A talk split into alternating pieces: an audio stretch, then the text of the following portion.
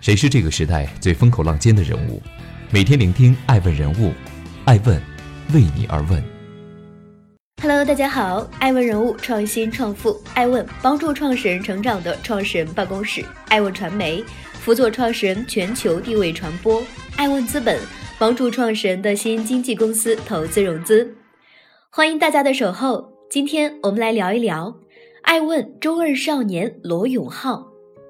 继转战电子烟受挫、被曝股权遭冻结之后，锤子手机创始人罗永浩再一次登上了微博热搜。这位前理想主义者、不太顺遂的创业者、追求完美的产品经理身上的标签又多了一个“老赖”。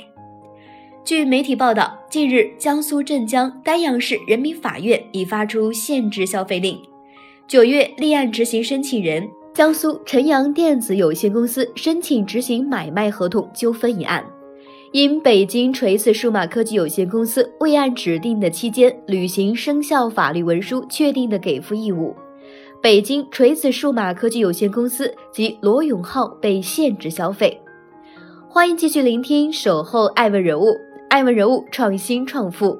下周回国，贾跃亭卖艺还债，罗永浩。这也意味着罗永浩被法院禁止乘坐飞机、软卧、高铁，被禁止入住星级以上宾馆、酒店等等。对于这一事件，罗永浩第一时间撰写了文章《一个老赖 CEO 的自白》进行回应，解释了锤子科技在过去一段时间经历的一切。文章中，他表示，自从去年下半年出现经营危机以来，锤子科技最多时欠债六个多亿。但在过去的十个月里，已经还掉三个亿左右的公司债务，个人帮公司还了其中的数千万。此外，他还表示会继续努力，在未来的一段时期把债务全部还完。即便公司因不可抗力被彻底关掉，我个人也会以卖艺之类的方式把债务全部还完。马克·吐温和史玉柱能做到的，我也能做到。值得注意的是，罗永浩在回应中向所有债权人、投资人以及关心锤子科技命运的朋友圈表示由衷的歉意，给大家添麻烦了，真的对不起。而这也是罗永浩自出道以来第一次正式道歉。特立独行的言论加上自学成才、草根励志的成功，使他拥有文化偶像加精神导师的人设。无论是手撕方舟子，还是怒骂老东家新东方，是一个唯利是图的、没有原则的商业机构。长期以来，罗永浩都给人一种硬汉的感觉。毕竟，不是谁都能以一己之力叫板西门子这样的跨国公司。创业维艰，过程难免窘迫狼狈，但不管身上是血是汗是屎是尿，只要战士不下战场，一切都有可能。他在回应中如是说：“显然，罗永浩并不打算告别自己的人生舞台，依然不承认自己创业失败。人可以被打死，但不能被打败。仅看这一点，老罗便比远走美之间的贾跃亭不知强过多少倍。”欢迎继续聆听《守候》，爱问人物，创新创富，追踪热点动态，挖掘创富故事。爱问每日人物带您探索商业新知。快时代里的创业文青，某种程度上，四十七岁的罗永浩一直是个中二少年。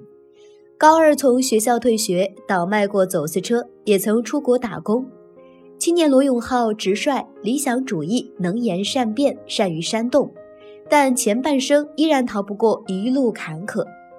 直到二零零一年，他通过自学成为新东方学校的英语老师。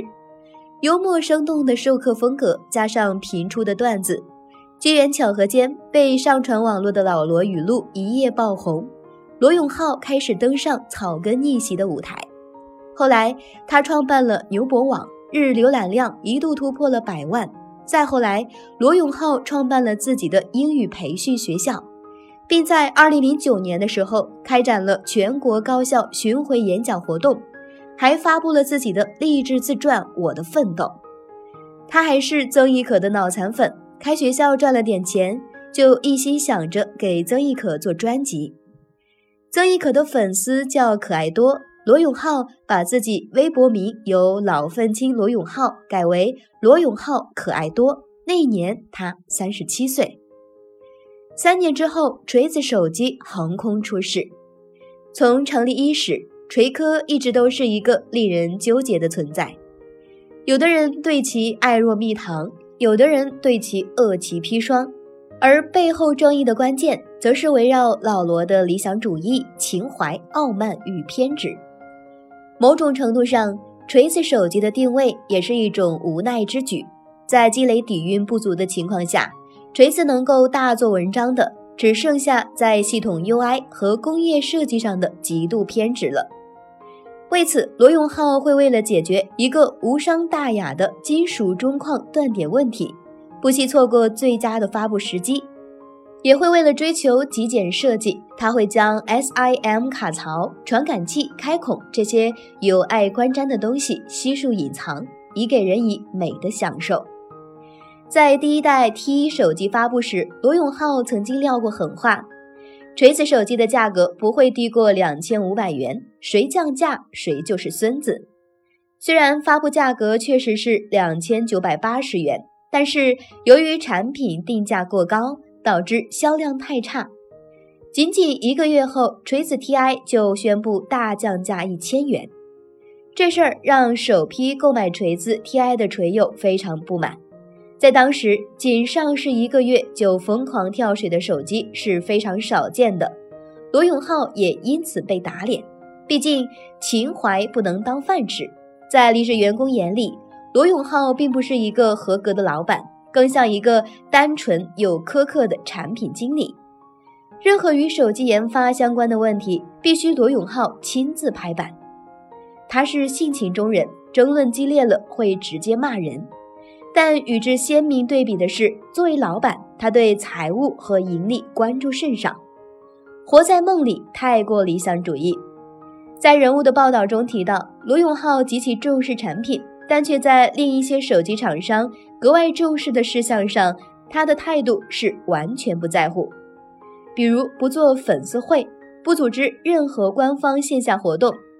影像部门提醒他要做美颜相机。但却被斥责为这是一个傻逼功能，老子不做。自进入2015年，锤子一直徘徊在生死边缘。2016年曾两度发不出工资，三分之一的员工被裁。事实上，智能手机行业的一个尴尬的事实是，一直流传那句所谓的“只有偏执狂才能生存”，在这个竞争如血海的市场里，似乎早已不适用了。相比于工匠精神，速度为王才是屡试不爽的制胜法宝。情况直到二零一七年才发生好转，十亿元的救命钱的到账，让锤子科技起死回生，进而造出不太锤子的坚果 Pro Two，一举拿下百万销量，用妥协换得生存。但在进入二零一八年后，剧情再一次急转直下。罗永浩在五月发布的两款硬件产品全部遇冷，被众人嘲笑的 TNT 难产，坚果 R1 也没有重复 Pro 2的成功，发布不久就遭遇了小米八的贴身肉搏。两款机型配置接近，后者起售价便宜八百元，直接抢走了市场份额。欢迎继续聆听《守候》，爱问人物，创新创富。追踪热点动态，挖掘创富故事，爱问每日人物带您探索商业新知。红海之下，罗永浩决定继续探索手机之外的领域。二零一九年八月，子弹短信上线，在不到十天的日子里迅速蹿红，收获超过四百万用户，估值六亿人民币。然而，几乎是热的有多快，凉的也有多快，产品功能并不完善。用户体验也不够好，子弹短信一路高开低走，到十一月份时，日活已经跌至十几万。此时的子弹短信早已改名为聊天宝，变成了一款集合了拼多多和趣头条的结合体，既有九点九元包邮的电商产品，也有阅读新闻领金币的奖励机制，图标也变成了蓝底上面一个微笑的金元宝。对于标榜文艺的锤粉而言，这种信仰上的崩塌，杀伤力丝毫不亚于一颗直射入心脏的子弹。此后至今，罗永浩没有再举办锤子科技发布会。十月三十一日，坚果手机在北京举行二零一九新品发布会，前锤子科技 CTO 吴德周则成了发布会上取代了罗永浩脱口秀表演者的位置。这也是锤子科技卖身字节跳动后的首个大动作。如果不出意外，罗永浩所说的那笔还了的三个亿债务，大概率就是来自于字节跳动的这笔接盘资金。至此，罗永浩与锤子已然分道扬镳。对此，有网友评论说：“自从罗永浩不做锤子之后，微博发的都更有意思些。那个嬉笑怒骂接文章的胖子似乎又回来了。”在这个影响力可以直接变现的时代，不做手机的罗永浩的确可以有很多手段卖艺赚钱，但希望是只卖艺不卖身。愿你归来仍是少年。艾问是我们看商业世界最真实的眼睛，记录时代人物，传播创新精神，探索创富法则。